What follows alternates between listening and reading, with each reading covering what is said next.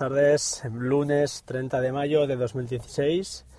Voy tarde, voy tarde, lo sé. Esto está pensado hoy para no para los madrugadores, sino para los que volvéis en tren, volvéis en coche. Pues bueno, si os queréis entretener 10 minutillos, aquí, aquí estaremos. Hoy eh, os quiero hablar de... Bueno, he estado escuchando algunos podcasts este fin de semana. Quería grabar esta mañana, pero bueno, no ha sido posible. Y eh, hoy os quiero hablar de, sistemas de backup y más especial, específicamente, como veréis en el título, eh, en el NAS, en el NAS eh, de mi caso de Synology. el 31 de marzo fue el World Backup Day y ha pasado, ya lo sé, pero quiero hablar de esto porque escuchando unos podcasts, como os decía, este fin de semana, eh, pues escuchas habitualmente opiniones contrarias a los NAS y, no les quito razón quizá porque al final no es una necesidad vital, no es algo que, que has estado años viviendo sin él y no te ha pasado nada. Pero cuando lo tienes, a los que nos gusta cacharrear y nos gusta toquetear, pues es una herramienta muy, muy, eh, muy divertida, ¿no?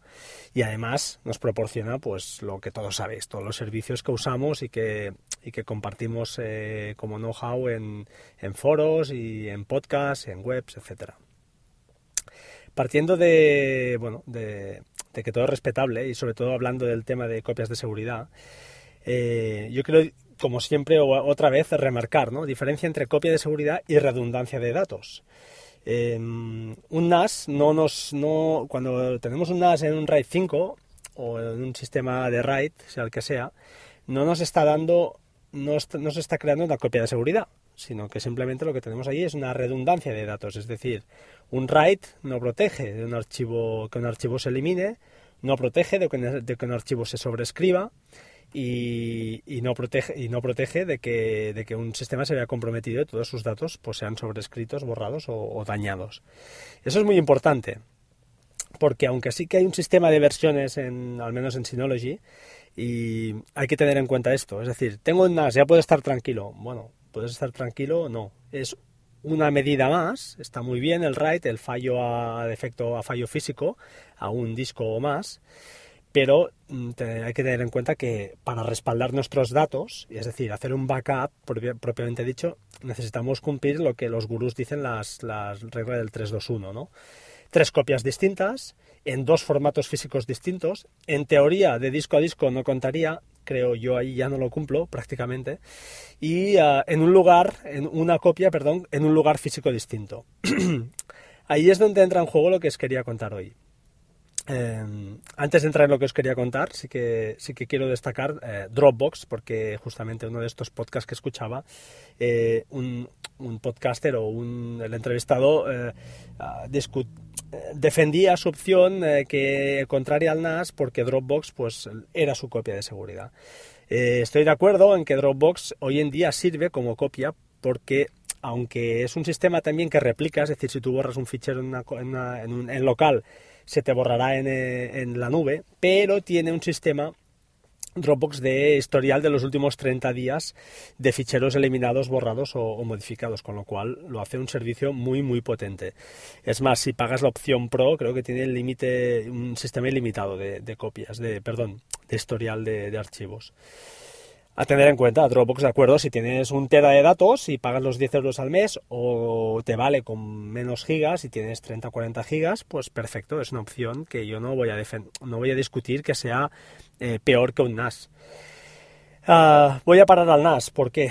Pues bueno, eh, respecto de copias de seguridad del NAS y siguiendo lo que os contaba de una copia en un lugar físico distinto, yo particularmente con Dropbox no tengo suficiente y pagar 10 euros al mes por un tera, mm, bueno, eh, mirando lo que hay en el mercado, eh, pues he optado por otra opción. Puede ser mejor o peor, no lo sé. Os voy a contar mi caso. Yo, en mi caso, no os explicaré el flujo de backups que tengo, quizá otro día, pero sí que os quiero contar sobre todo mi experiencia con, con CrashPlan. CrashPlan es una aplicación, o es, una, es un servicio más que una aplicación, que nos permite, pues eso, hacer una copia de seguridad en su nube. Ah, tengo que decir que, bueno, esto que os voy a contar también he destacado de internet, pero gracias a un usuario de un grupo de Telegram que, estoy, que estoy metido, de Cultura NAS, lo voy a contar. Se llama Luis Balaguer, si me está escuchando, pues se lo, se lo agradezco. Eh, esto que nos permite, CrashPlan al final es un servicio, como os digo, y acompaña de una aplicación, una aplicación cliente que ah, se instala en sistemas Mac o Windows sin problema pero en Synology, por ejemplo, hay una versión que no es oficial y no tiene una interfaz eh, gráfica configurable. Entonces, ¿cómo hacemos para que nuestro NAS sea el que, el que podamos eh, volcar esa información del NAS en su nube? Pues bueno, hay dos maneras. Una es desde tu Mac o desde tu máquina donde tengas Plan, montas las unidades del NAS que quieras eh, o quieras subir y bueno, va haciendo pero esto es un sistema un poquito más lento y más engorroso. Y la otra opción es la que buscando, buscando, al final he conseguido, gracias a Luis, pues eh, configurar. Eh, al final se trata de eh, engañar un poquito a la aplicación o usar la aplicación cliente del Mac, en mi caso, como si fuera la del, la del NAS. Es decir, el ordenador que él cree que está haciendo un backup es el NAS propiamente dicho. Y bueno, son un par de instrucciones con un poco de gracia, que sí, hay que buscarlas y, tiene su truquillo porque hay que entrar, se da por sabido que hay que entrar en el, en el NAS por SSH y poca cosa más al final, porque la primera instrucción es bastante sencilla, no, no hay ningún problema.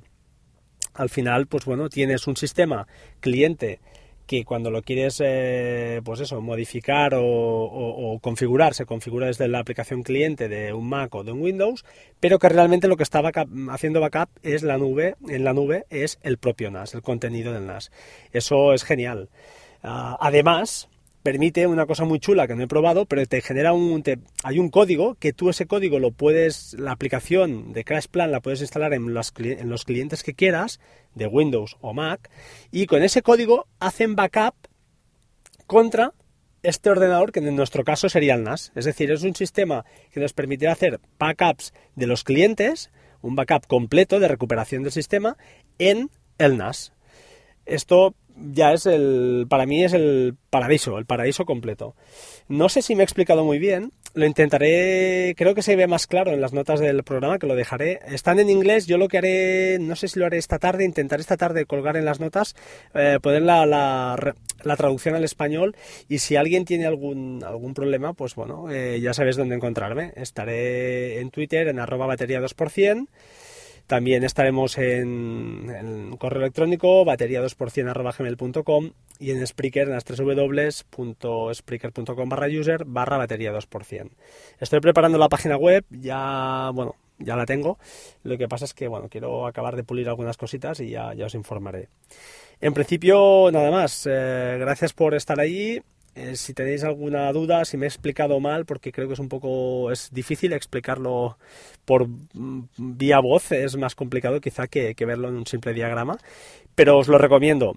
Ah, antes de despedirme también, eh, comentaros, CrashPlan es un sistema, hay otros, hay ah, creo que hay uno que se llama Backblaze, que también está bien, y creo que hay algunos más. Eh, yo me he quedado con CrashPlan, la cuota son unos 5 dólares al mes, para mí vale la pena, son 60 dólares al año que no, no, te quitan de pobre. Hay cuotas también que si agrupas y compras para dos o tres años, pues te sale mucho más económico. Yo prefiero ir mm, poco a poco porque nunca sabes si te puede salir algún servicio o algún sistema mejor. Eh, nada más, ahora sí, gracias y hasta pronto. Un saludo. Chao.